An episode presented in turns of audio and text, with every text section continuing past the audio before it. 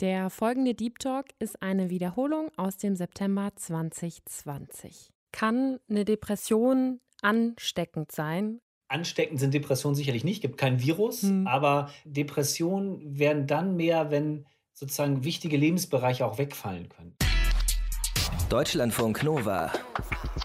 Deep Talk mit Rahel Klein. Mein Gast ist diese Woche Psychiater und Psychotherapeut Bastian Willenborg. Wenn du dir eine Erkrankung wie zum Beispiel die Depression vorstellst, mhm. eine der Hauptkriterien ist, dass man an nichts mehr Freude hat, dass man keine Energie mehr hat. Ab und zu nenne ich es sozusagen wie emotionale Nulllinie. Die Hauptdenkstörung ist das Grübeln. Den Satz, den ich meiner therapeutischsten Arbeit mhm. am häufigsten sage, ist, schauen Sie mich bitte an. Also ich glaube, ganz wichtig ist, das offen anzusprechen und zu sagen, Mensch, ich habe da eine Veränderung an dir bemerkt. Wenn sich das nicht verändert, wenn du dir nicht helfen lässt, dann, dann kann ich nicht bei dir bleiben, dann verlasse ich dich. Und das mhm. darf man auch machen. Da sage ich immer, ich bin so wenig verrückt, dass ich gut Therapeut sein kann. Deutschlandfunk Nova. Bastian, du leitest die Oberberg-Fachklinik Berlin-Brandenburg, bist Facharzt für psychosomatische Medizin, Psychiatrie und Psychotherapie kennt sich also im Grunde mit allem aus, kann man sagen. Und in eurem Klinikverbund bietet ihr auch ganz gezielt Hilfe für Angehörige, Freundinnen, Partnerinnen von psychisch Erkrankten an. Warum ist es wichtig, dass es so ein Hilfsangebot gibt? wenn man sich überlegt, dass die Menschen mit psychischen Erkrankungen ja nicht irgendwie alleine leben, sondern in so einem gewissen sozialen Kontext einfach sind. Genau die Dinge, die mhm. du angesprochen hast. Familie, Freunde, Freund, ich glaube, für die ist es ganz wichtig, die mitzunehmen, die abzuholen und einfach zu erklären, dass vielleicht nicht ganz nachvollziehbares Verhalten oder Gedanken, die irgendwie die, die Familienmitglieder, die Partner, Partnerin haben, dass das einfach was ist, was mit psychischer Erkrankung zu tun hat mhm. und nicht primär was vielleicht mit der Partnerschaft oder anderen Dingen. Also ich glaube, das ist ganz wichtig, um da Verständnis für die Erkrankung zu bekommen. Ja, weil das kann man ja gar nicht immer natürlich auseinanderhalten. Ne? Oder vor allem, wenn man es nicht weiß, dass der andere vielleicht eine psychische Erkrankung hat und es dann halt vielleicht auch ja total auf sich selber bezieht. Ne? Genau, und wenn du dir dann eine Erkrankung wie zum Beispiel die Depression vorstellst, mhm. eine der Hauptkriterien ist, dass man an nichts mehr Freude hat dass man keine Energie mehr hat. Und wenn man dann glaubt, naja, früher war er so lustig, wir sind gerne irgendwie feiern gegangen, haben uns mit Freunden getroffen und man kann das einfach nicht mehr wegen der Depression und die Partnerin oder der Partner denkt aber, Mensch, das hat was mit mir zu tun, ich ähm, genau, bin ich mehr genug oder ähnliches. Von ja. daher ist es ganz wichtig, sowas offen zu besprechen und auch die Angehörigen ganz früh schon mit in die Behandlung einzubeziehen. Welche Hilfe bekommen Angehörige oder eben PartnerInnen, Freundinnen dann bei euch? Also wie sieht das dann aus für die? Was wir ganz regelmäßig machen, ist tatsächlich, dass wir die zu Paar- oder Familiengesprächen einladen. Mhm. Und das auch regelhaft. Also dass gerade so eine Klinik nicht so eine Blackbox bleibt für die Angehörigen mhm. und wo man denkt, Mensch, jetzt ist jemand vier, sechs, acht Wochen nicht da und dann kommt er zurück, sondern dass man ganz regelmäßig auch mit den Angehörigen gemeinsam mit dem Therapeuten einfach spricht, um zum einen, was ich gesagt habe, die Erkrankung so ein bisschen zu erklären und mhm. auch nochmal zu schauen, Mensch, was ist die Depression, um bei dem Beispiel zu bleiben, oder was ist sie eben nicht. Auf der anderen Seite aber auch vielleicht Hinweise zu geben, Mensch, was hat dazu geführt, dass jemand depressiv geworden ist? Mhm, ja. Und auch das mit im Blick zu haben. Jetzt gibt es ja unglaublich viele verschiedene psychische Erkrankungen und es gibt auch sicherlich nie die eine Methode, irgendwie wie jetzt Angehörige oder PartnerInnen eben damit umgehen, wenn Menschen in ihrem Umfeld psychisch erkranken.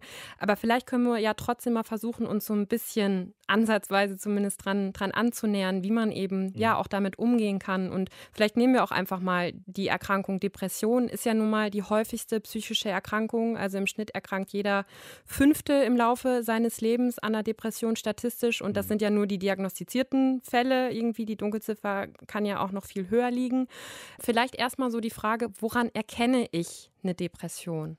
Wichtig ist sozusagen, dass eine Depression wird eingeteilt in so unterschiedliche Diagnosekriterien. Da gibt es so Haupt- und Nebenkriterien. Und die wichtigsten, die Hauptkriterien sind halt die schlechte Stimmung, der Verlust von Antrieb, sozusagen, dass man weniger Energie hat, weniger Antrieb, Dinge zu tun und auch, dass man keine Freude und kein Interesse mehr hat an Dingen, die normalerweise Freude und Interesse gemacht haben mhm. oder an denen man Freude und Interesse gehabt hat. Und genau, um da so ein Beispiel zu nennen, einfach die, genau, die schlechte Stimmung, das können sich die allermeisten Menschen gut vorstellen. Ja. Dazu gehört aber auch sowas wie, dass man vielleicht gar nichts mehr fühlt. Also das bedeutet nicht, dass man traurig ist, sondern ich habe vor kurzem eine Mutter gehabt, die nach der Geburt ihres Kindes eine Depression entwickelt hat und die konnte sich zum Beispiel nicht mehr freuen, wenn das Kind sie angelächelt hat. Mhm. Auch das ist sozusagen die veränderte Stimmung. Ja. Bei dem Antrieb oder der Energielosigkeit, das können sich die meisten Menschen gut vorstellen, wenn man so zu alltäglichen Dingen sich nicht mehr aufraffen kann. Und dass das einfach sehr schwer fällt. Und dieser Interessen-Freudverlust, wenn man früher gerne Sport gemacht hat, sich mit Freunden getroffen hat oder sonst gerne zu Konzerten gegangen ist und man hat da keine Lust mehr zu, man möchte das nicht mehr machen. Das sind so Hinweise auf depressive Symptome. Mhm. Und jetzt ist das Wichtige, wenn man das mal ein, zwei Tage hat, ist es noch normal. Das kann einfach mal sein. Wichtig ist das Zeitkriterium, dass es zwei Wochen nahezu durchgehend mhm. der Fall sein soll. Und wenn das denn der Fall ist, dann guckt man noch so nach Konzentrationsstörungen, Appetitveränderungen, Schlafstörungen, Selbstwertthematiken. Und dann kann man letztendlich eine, eine Depression diagnostizieren. Wie unterscheidet man dann aber, ob das vielleicht nicht auch ja eine vorübergehende Form, sage ich mal, der Trauerbewältigung ist? Also ich stelle mir mhm. vor, keine Ahnung, ein naher Familienangehöriger stirbt oder ein langjähriger Partner, Partnerin verlässt einen. Da kann man das ja auch mal irgendwie zwei Wochen haben, ne? Oder auch noch viel länger so. Ist das dann direkt, sage ich mal, eine Depression oder ist das dann normale Trauer?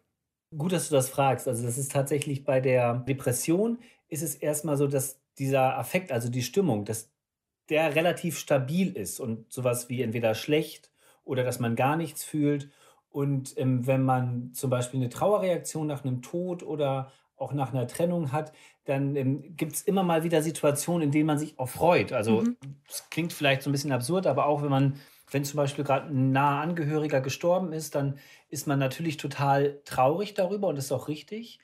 Es gibt aber auch so Situationen, da erinnert man sich vielleicht an, ja, an, an lustige Situationen mhm. oder an, an, an freudige Ereignisse und kann sich sozusagen daran erinnern, ist denn gleichzeitig in dem Moment vielleicht sogar auch ein bisschen glücklich, ja. freundlich und freut sich und wenige Momente später vielleicht wieder traurig, weil das jetzt eben nicht mehr gemeinsam sein kann sozusagen, so dass man bei so Trauerreaktionen oder auch bei anderen schlimmen Ereignissen trotzdem so eine, wir nennen das affektive Modulation, das heißt unterschiedliche Emotionszustände haben kann. Mhm. Das hat man bei der Depression denn eher nicht so. Das heißt, und da dann, ist es so ein gleichbleibender ja, Ton sozusagen. Das ist genau, das mhm. ist eher so, ab und zu nenne ich es sozusagen wie emotionale Nulllinie. Ja. Mhm. Also wenn so gar nichts mehr passiert. Emotionale Nulllinie, das finde ich einen total einprägsamen Begriff im Zusammenhang mit Depressionen. Und ich finde es total hilfreich und wichtig, dass es klare Kriterien gibt, wann jemand an einer Depression erkrankt sein könnte. Und das fasse ich vielleicht noch mal kurz zusammen. Also, wenn man über zwei Wochen lang mindestens zwei von drei Hauptsymptomen einer Depression hat, also niedergeschlagene Stimmung, keinen Antrieb mehr und oder eine Freudlosigkeit von Dingen, die einem sonst Spaß gemacht haben. Und wenn dann noch mindestens zwei Nebensymptome dazukommen, das können Konzentrationsstörungen sein, vermindertes Selbstwertgefühl oder auch Schuldgefühle, dann können das starke Hinweise auf eine Depression sein. Und dann sollte man auf jeden Fall wachsam sein und sich Hilfe suchen. Wenn ich jetzt bei einer mir nahestehenden Person bemerke, ja, also wie es meinem Freund, meiner Freundin, meiner Schwester oder ne, irgendeinem Angehörigen geht, das könnten tatsächlich alles Anzeichen für eine Depression sein oder für eine depressive Episode. Was kann mhm. ich dann als Angehöriger tun? Also ich glaube, ganz wichtig ist, das offen anzusprechen und zu sagen, Mensch, ich habe eine Veränderung an dir bemerkt. Mhm dir machen die Sachen keine Freunde mehr, du hast weniger, genau, du, du hast weniger Energie oder du, gerade wenn man in Partnerschaft ist, du hast massive Schlafstörungen oder schläfst nur noch. Ich glaube, da ist was nicht in Ordnung. Ähm, und dass man sozusagen dann schon, auch gerade wenn das, wie gesagt, diese 14 Tage anhält, jemandem schon auch rückmeldet, Mensch, geh doch mal auch gerne zum Hausarzt oder halt zu einem Therapeuten, wenn es mhm. da einen Termin gibt. Aber einfach, dass man so eine Awareness dafür hat, dass man sagt, okay, da ist was nicht in Ordnung und das kann auch eine Depression sein. Mhm. Und das wirklich offen ansprechen, genau wie du es am Anfang gesagt hast, ganz viele Menschen haben diese Erkrankung und genau jeder fünfte kriegt sie. Das ist schon einfach eine, ja. eine ganz hohe Zahl, ja. dass das auch nichts Schlimmes ist. Also, dass man eher mit so einer Haltung rangeht, naja, das ist eine Erkrankung wie viele andere Erkrankungen auch und eine häufige Erkrankung. Und ich glaube, das ist wichtig, dass wir das im Auge behalten. Also mein, mein hm. Rat ist immer offen ansprechen. Hm. Gibt es so Sätze, die man unbedingt vermeiden sollte, sag ich mal? Ich kann mich erinnern, dass ich früher habe ich mich wenig mit dem Thema auch auseinandergesetzt. Dann bin ich durchaus auch innerhalb ja, von meinem näheren Umfeld damit mehr in Kontakt gekommen und habe am Anfang immer so gedacht, ich verstehe es irgendwie nicht. Ja, dann reiß dich halt jetzt mal zusammen, setz dich mal hin und mach doch einfach mal so, ne? Und ich habe dann lange gebraucht, einfach irgendwie so zu merken, ja, es geht halt einfach nicht. Und dann sind solche Sätze wahrscheinlich ja auch total kontraproduktiv. Genau. Und ich glaube, da kommt es so ein bisschen drauf an, wenn man, ich sag mal, eine gute Freundin, einen guten Freund hat und der ist jetzt ein paar Tage nicht so gut drauf hm. und eigentlich schon gut drauf, also das Zeitkriterium noch nicht erfüllt ich finde, da darf man im Rahmen von einer Freundschaft und sowas auch mal sagen, jetzt krieg mal bitte sozusagen den Hintern wieder mhm. hoch und jetzt mach mal was, komm raus, versuchen so mitzureißen. Mhm. Das ist sicherlich anfangs nicht falsch. Wenn du aber merkst, Mensch, das geht jetzt wirklich eine längere Zeit und ähm, man merkt häufig auch, dass der andere drunter leidet. Also, dass du wirklich machst, Mensch, der tut das nicht aus, weil er irgendwie faul ist ja. oder weil er genau, wirklich keine Lust hat, irgendwie so im, im klassischen Sinne, nicht in diesem genau Diagnosekriterium-Sinn, mhm. dann ist es tatsächlich eher nicht so hilfreich, weil dann ist es ungefähr so, als wenn du jemandem, der ein gebrochenes Bein hat, sagen würdest, lauf doch mal wieder ordentlich. Ja, stell ich nicht das so an. Ja, ja, Genau, das geht, das geht ja auch nicht. Mhm. Oder hör mal auf zu bluten. Dann ist es halt so, okay, ich merke, dir geht es nicht gut, kann ich dir helfen? Wollen wir dir irgendwie Unterstützung holen? Kann man zu oft dabei auch dann fragen, wie geht's dir? Brauchst du was? Oder kann man sowas nicht zu oft fragen? Ich glaube schon, dass man, man kann es schon zu oft fragen, wenn man mhm. das mehrfach täglich, irgendwann geht es, glaube ich, auch den Patienten auf den Senkel. Ich glaube, was wichtig ist, dass sozusagen die Angehörigen, die Freunde für sich ganz klar kriegen und das auch formulieren und sagen, okay, ich mache mir wirklich Sorgen und du, ich frage dich jetzt jeden zweiten Tag oder ich frage dich jede Woche, ob ich dir helfen kann. Und mhm. ich höre damit nicht auf, mhm. weil du mir wichtig bist. Weil das ist ja was, was du vermittelst. Du, du fragst ja nicht, kann ich dir helfen, weil du jemanden nicht magst oder weil du jemanden nicht unterstützen möchtest, sondern weil dir jemand wichtig ist. Ja. Und das ist was, das, das erleben depressive Menschen wirklich ganz häufig anders. Die haben eher das Gefühl, ich bin anderen eine Last oder ähm, die anderen wären viel besser dran, wenn es mich nicht geben würde. Also wenn es wirklich so suizidale Gedanken sogar gibt.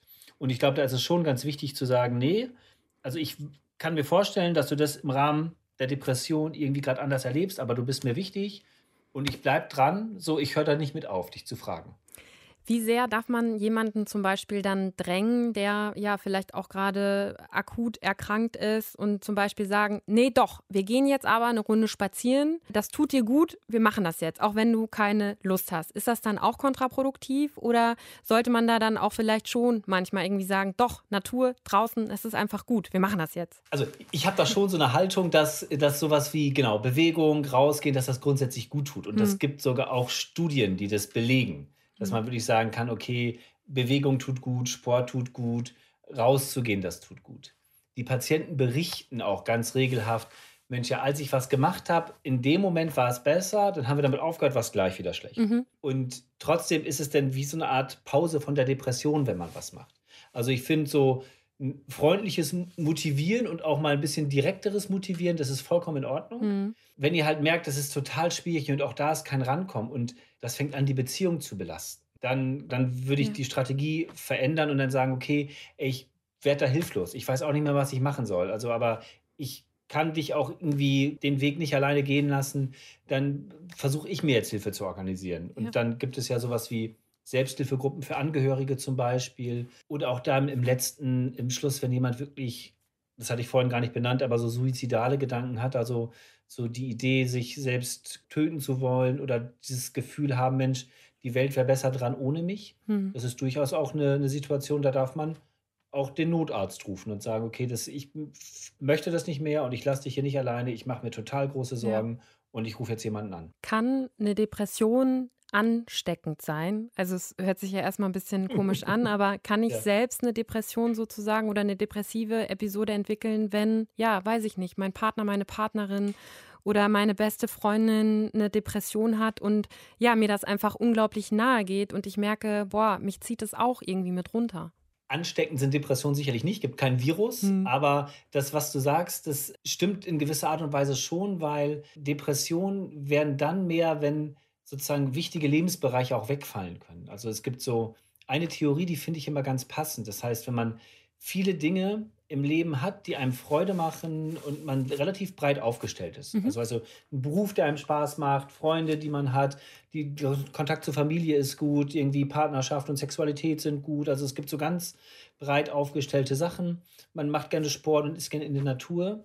Dann ist man so ein bisschen resilienter, also hat nicht so eine hohe Gefahr, Depressionen zu kriegen. Mhm.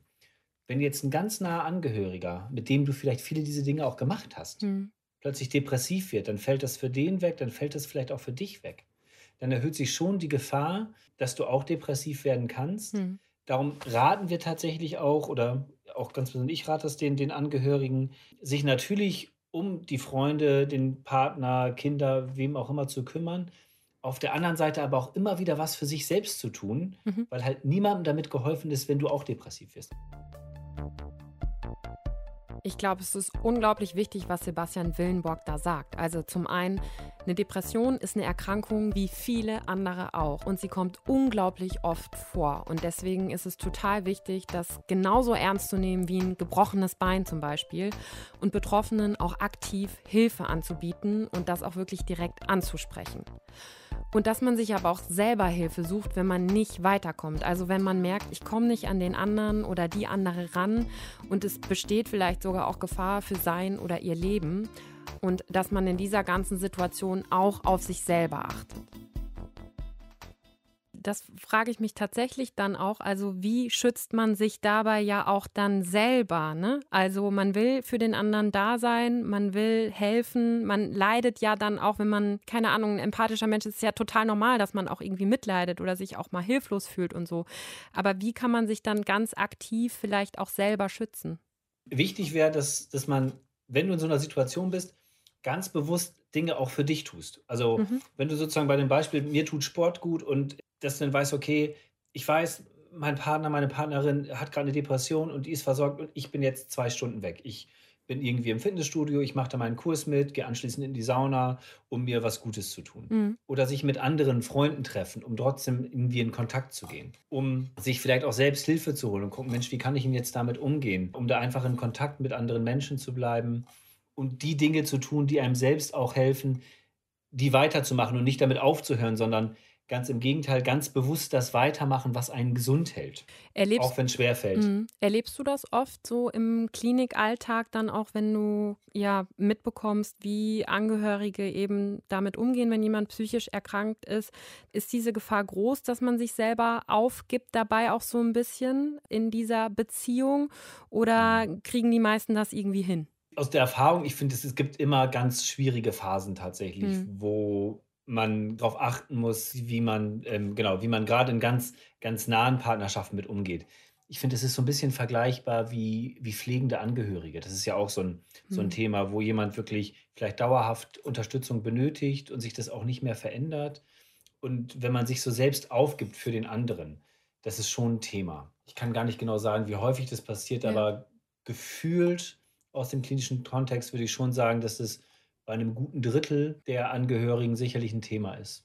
Ich habe auch eine Statistik habe ich gelesen, dass tatsächlich sich 45 Prozent der psychisch Erkrankten, ähm, an einer Depression Erkrankten, von ihren Partnern trennen, wenn sie ähm, eben eine Depression haben. Das fand ich eine mhm. unglaublich hohe Zahl. Finde ich auch total hoch. Also ob das stimmt, weiß ich nicht. Also die Studie kenne ich nicht. Ich glaube, das war von der Deutschen Depressionshilfe, war das mal Nein. eine Statistik. Also es war auf jeden Fall sehr, sehr hoch. Die sind relativ gut, finde ich. Also es gibt immer wieder Patienten, die kommen zu uns und sagen, das wird alles nichts mehr. Also entweder gibt es so eine Theorie, das liegt an meiner Partnerschaft und mhm. weil meine Partnerin, mein Partner, die, die haben mich depressiv gemacht, darum mhm. muss ich mich jetzt trennen. Oder es gibt irgendwie das andere, sozusagen, ich bin für alle eine Last und die werden ohne mich viel besser dran, darum ist es besser, wenn ich mich trenne. Mhm.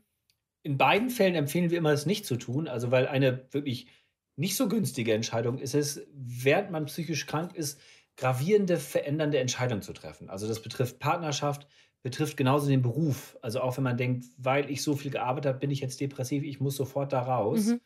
würden wir immer sagen, jetzt mal warten, kündigen kann man auch noch drei Monate später. Man kann sich auch drei mhm. Monate später noch trennen. Mhm. Aber dass man erstmal die Depression behandelt und dass man dann einfach einen breiteren Blick wieder hat, weil eine Schwierigkeit bei Depressionen sind, dass man wie so einen Tunnelblick hat. Also das Denken ist häufig ganz eingeengt und dann, wir nennen das, das gibt so Denkstörungen, dass man ganz viel grübelt, immer wieder über das Gleiche nachdenkt oder ganz eingeengt auf ein Thema ist. Mhm.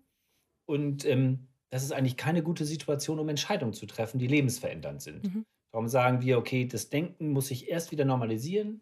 Das Denken ist im Rahmen der Depression auch tatsächlich krankhaft verändert. Das klingt immer so ein bisschen dramatisch, aber das erlebe ich tatsächlich so, dass die Patienten in ihrem Denken deutlich eingeschränkt sind, ja. auch in der Konzentration und so. Mhm. Und dann kann man sagen, okay, wir behandeln sie jetzt. Und wenn wir sie behandelt haben, dürfen sie jede Entscheidung treffen, die sie treffen möchten, aber bitte dann vor dem Hintergrund auch aller ihnen zur Verfügung stehenden Ressourcen. Und das Denken gehört halt dazu. Ich finde, kann man das so ein bisschen vergleichen, wie wenn man, keine Ahnung, wenn man Liebeskummer hat und da befindet man sich ja dann manchmal auch in so einem Gedankenkarussell so zwischenzeitlich dann. Ne? Man ist gerade frisch getrennt und man denkt immer über die gleichen Dinge irgendwie nach und kommt da gar nicht mehr raus. Und warum ist das jetzt so passiert? Und es war doch alles irgendwie so gut. Und man kommt irgendwie, man denkt über so, es sind so unproduktive Gedanken irgendwie genau. so, ne? Ja. Finde ich. Es ist es ist die Hauptdenkstörung, ist das Grübeln. Mhm. Und Grübeln würde genau das beschreiben, was du gesagt hast, sondern man denkt immer wieder das Gleiche, man dreht sich im Kreis und fängt immer wieder von vorne an mhm. und es führt zu keiner Lösung, sondern führt nur dazu, dass man sich schlechter fühlt. Was macht man also dann gegen so Grübelattacken? Gibt es da so eine Sache, die man, keine Ahnung, sagt man dann innerlich Stopp oder was macht man? Es ist tatsächlich, es gibt so Grübelstopptechniken und eine Möglichkeit ist tatsächlich, so einen Gedankenstopp zu lernen, zu sagen, okay, der Gedanke ist jetzt nicht hilfreich, ich höre jetzt auf und versuche an was anderes zu denken. Es gibt so die Möglichkeit, sich zu sagen, okay, das hat jetzt keinen Sinn, ich denke später drüber nach. Also sowas, dass man versucht, das von sich zu distanzieren, später drüber nachzudenken. Und ich finde, es gibt so ganz tolle Techniken, wenn man sich auf andere Dinge konzentriert. Mhm. Also wenn man versucht, die Aufmerksamkeit einfach vom Denken weg zum Beispiel auf den Körper oder nach draußen zu lenken. Das ist ja das, was Achtsamkeit ja. meint. Ja. Dass man wirklich ganz bewusst einfach irgendwelche Sachen in der Natur beobachtet oder in der Stadt Dinge beobachtet, mhm. sich auf Geräusche konzentriert oder eben auf das, was man sieht. Das kann sozusagen das Grübeln unterbrechen und gibt einem dann wieder die Möglichkeit, vielleicht genau andere Gedanken auch zuzulassen. Ich finde Makramee-Knüpfen dabei auch eine sehr gute Sache. Da muss man, also ich weiß nicht, ob du Makramee ja. kennst, aber wo man so ein ganz genaues Muster hat und wo man dann ja. mit so äh, Seilen eben, keine Ahnung, Blumenampeln oder Wandteppich oder so knüpft und man konzentriert sich wirklich auf nichts anderes außer auf dieses Knüpfen und ist voll darauf fokussiert und hat gar keinen Platz über andere Sachen nachzudenken, weil sonst verknüpft man sich. genau. genau. Sowas wäre total super, wenn man das noch schafft wäre das total gut. Das wäre eine gute Möglichkeit, um einfach aus dem Grübeln rauszukommen. Hm. Bastian, ich würde, wir würden dich gerne noch ein bisschen näher kennenlernen auch. Ich habe so ein paar Sätze hm. vorbereitet, die du mal ähm, beantworten oder fortführen könntest. Ich bin Psychiater geworden, weil ich wirklich gerne mit Menschen arbeite. Und wenn ich kein Psychiater geworden wäre, dann wäre ich was geworden? Gut, das ist nicht ganz einfach. ähm, ähm, wenn ich kein Psychiater geworden wäre, wäre ich vermutlich Allgemeinmediziner geworden. Mhm. Also dann Allgemeinmediziner mit einer kleinen Hausarztpraxis? Ja, sowas hätte ich mir gut vorstellen können. Ein gängiges Klischee, das viele gegenüber Psychologen, Psychotherapeuten haben, ist, dass die Psychologen und Psychotherapeuten geworden sind, um sich selbst zu helfen. Ja, das äh, da, würdest du sagen, das trifft nicht zu oder ist das ein Klischee, was durchaus zutrifft? Da sage ich immer, ich bin, ach, wie kann ich es gut formulieren? ähm, genau, dass ich so wenig verrückt bin, dass ich gut Therapeut sein kann. Mhm, ja, okay, gut. Das ist jetzt, hast du dich ganz schön ein bisschen rausgeredet, auf jeden Fall. Aber kann man äh, schon, also ist man vielleicht auch einfach ein besserer Psychiater, wenn man bestimmte Dinge von sich selber auch weiß. Also das könnte ich mir durchaus vorstellen, ne, dass wenn man selber, weiß ich nicht, mal eine Depression hatte oder keine Ahnung, es gibt genügend andere Krankheiten, ne, Borderline-Erkrankung, dass man auch ja viel mehr weiß, was die Menschen gerade durchmachen, die Patientinnen. Genau, ich, ich glaube, was wirklich hilft, Psychiater zu sein, ist, dass man auch genau menschliche Verhaltensweisen, egal wie skurril sie teilweise zu sein scheinen, mhm. erstmal auch als Krankheitssymptom anerkennen kann und sich das vorstellt und dass man keine Vorurteile hat. Vorurteile helfen wirklich gar nicht. Also stereotypes Denken ist, glaube ich, sozusagen ähm, wirklich das Schlechteste, was Therapeuten haben können. Und wenn man da aber ganz offen ist und interessiert und wirklich Interesse auch an den unterschiedlichsten und zum Teil skurrilsten Menschen hat, macht der Beruf viel Spaß. Der Satz, den ich in meiner Arbeit am häufigsten sage, ist. Ich sag mal so, den Satz, den ich in meiner therapeutischsten Arbeit mhm. am häufigsten sage, ist: Schauen Sie mich bitte an. Ah, okay. Warum? Kann ich auch erklären. Ja, ja. Ähm, genau. Menschen mit, mit psychischen Erkrankungen, das kann ganz unterschiedlich sein. Das können Depressionen sein, das können auch Patienten, die eine Borderline-Störung haben, die so dissoziiert sind, sein. Menschen mit psychischen Erkrankungen haben ganz häufig Schwierigkeiten, wirklich in Kontakt zu sein mit anderen Menschen. Mhm. Das heißt, die gucken auf den Boden oder sind ganz woanders gerade mit ihren Gedanken und denken dann ihre, genau, vielleicht depressiv gefärbten Gedanken oder ihre Borderline-Gedanken weiter, ohne ein Korrektiv zu bekommen. Das, was aus meiner Erfahrung mhm. am besten hilft, sind tatsächlich korrigierende Beziehungserfahrungen im Rahmen der therapeutischen Beziehung. Dazu müssen die Patienten aber in Kontakt sein. Und darum hilft es, wenn man angeschaut wird. Darum sage ich, ich sage Patienten auch wirklich ganz häufig, schauen Sie mich bitte an und überprüfen für sich, ob Sie mir glauben können. Mhm. Ob das, was ich sage, ob das stimmt, ob Sie mir glauben oder ob das irgendwie, ob Sie glauben, ich lüge Sie an oder ähnliche Dinge. Mhm. Spannend. Das ist wahrscheinlich okay. das, was ja. ich am häufigsten sage. Mhm. Eine Sache, die jeder von uns für seine eigene psychische Gesundheit tun sollte, ist flexibel im Denken bleiben. Kannst du das weiter ausführen? Ja, also auch das, das Gleiche sozusagen, wenn man, ähm, ich glaube, sobald man anfängt, in genau immer wieder das Gleiche zu denken, so die Gedankenautobahn einfach geradeaus fährt und es gibt keine Abzweigung links und rechts, dann äh, wird das System irgendwann instabil. Und ich glaube, das ist total wichtig, immer wieder andere Gedanken zuzulassen, auch mal andere Sachen zu denken, die Perspektive zu wechseln. Mhm. Und ich glaube, je besser man trainiert darin ist, sich sozusagen andere Gedanken zuzulassen und auch immer wieder die Perspektive zu wechseln, desto wahrscheinlicher ist es, dass wir psychisch gesund bleiben. Freud, finde ich. Oh, Freud persönlich, also genau. Freud, mein Verhältnis zu Freud ist ambivalent. Mhm. Also ich finde das, was der gemacht hat, insofern total gut, weil der Sigmund Freud sicherlich derjenige ist, der Psychotherapie sozusagen gesellschaftsfähig gemacht hat, dass das als medizinische Intervention äh, genau funktioniert. Das finde ich total gut. Es ist aber ein Vertreter der Psychoanalyse und die ist, was die Datenlage angeht, jetzt nicht so ganz super im, mhm. im Vergleich zu den anderen therapeutischen Verfahren, die es gibt. Von daher bin ich da ambivalent. Okay. Was mache ich denn jetzt, also wenn ich das Gefühl habe oder ich habe ja einen Partner, eine Partnerin an einer schweren Depression erkrankt, vielleicht sogar suizidale Gedanken, ist auch ja in Behandlung.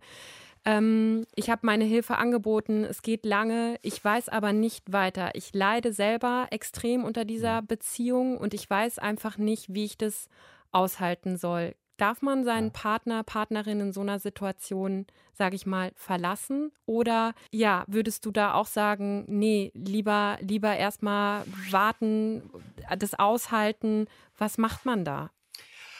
Also ich glaube, also es gibt natürlich so keine, keine richtig falschen hm. Geschichten, sowas. Also ich glaube, ich würde mir so ein bisschen anschauen, wie die Partnerschaft aussieht. Weißt du, wenn du jemanden relativ frisch kennengelernt hast und dann merkst du, Mensch, da es war nur eine kleine Verliebtheit und wir kennen uns ein paar Wochen und die waren ganz spannend und jetzt merke ich aber, das ist doch nichts. Hm. So, dann kann man sicherlich auch kurzfristig jemanden wieder verlassen, sage ich einfach mal. Wenn du eine lange, jahrelange Partnerschaft hast, das ist aber so meine ganz persönliche Haltung, ja. dann finde ich, geht damit auch eine gewisse Verantwortung der anderen Person gegenüber einher, dass man wirklich versucht, die zu unterstützen und auch versucht, ihr bei der bei der Krankheitsbewältigung zu helfen. Wenn aber sämtliche Unterstützungsangebote immer ins Leere laufen, hm. weil genau die Patienten sich vielleicht nicht helfen lassen möchten und wirklich sämtliche Hilfeangebote immer wieder ablehnen und die Partnerschaft darunter leidet, dein eigenes Leben darunter leidet, dann darf man irgendwann auch die Entscheidung treffen zu sagen, okay, das habe ich mir wirklich anders vorgestellt, ich mache das nicht mehr mit. Wenn man merkt, dass die psychische Erkrankung das einzige Hindernis ist, sich zu trennen, man weiß aber, die Beziehung ist eigentlich vorbei, die Partnerschaft besteht nicht mehr und man trennt sich bloß nicht aus Sorge, weil gerade jemand krank ist, ist das sicherlich was, wo man sich denn trotzdem trennen sollte, auch wenn jemand eine psychische Erkrankung hat, im, weil das die Erkrankung stabilisieren kann und vielleicht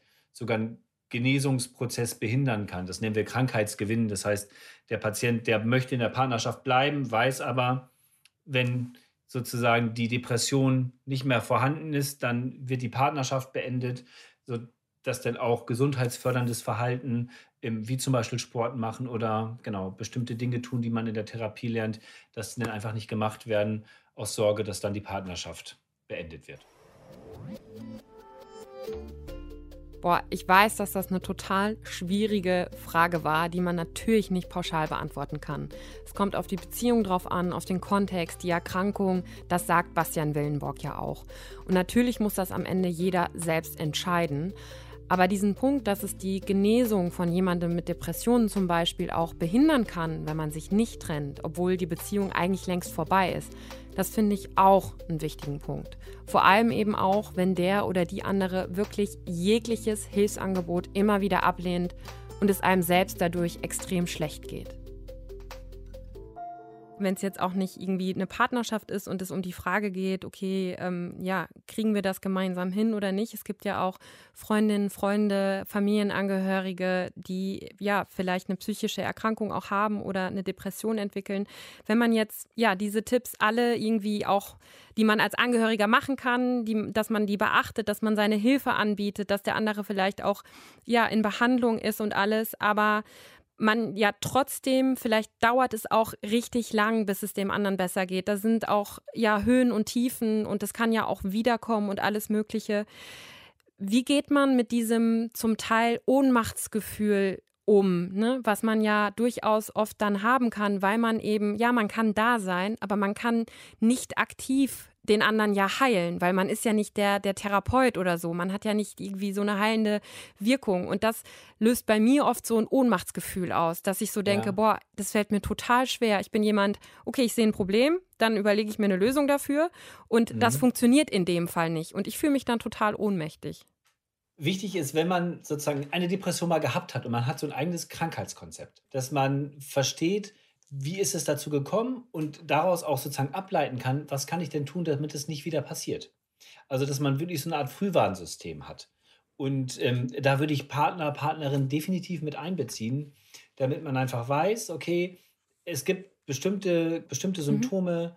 die erhöhen bei mir die Wahrscheinlichkeit, dass ich wieder depressiv werden kann. Auf der anderen Seite ist es aber dann auch so, dass man natürlich als Partner, Partnerin alles tun kann oder jemanden unterstützen kann, damit man sich so gut verhält, dass man halt irgendwie Tag-Nacht-Rhythmus ist da sowas, dass man wenig Alkohol trinkt, dass man sozusagen Belastung sozusagen händelbar macht, aber trotzdem auch nicht jemanden total entlastet.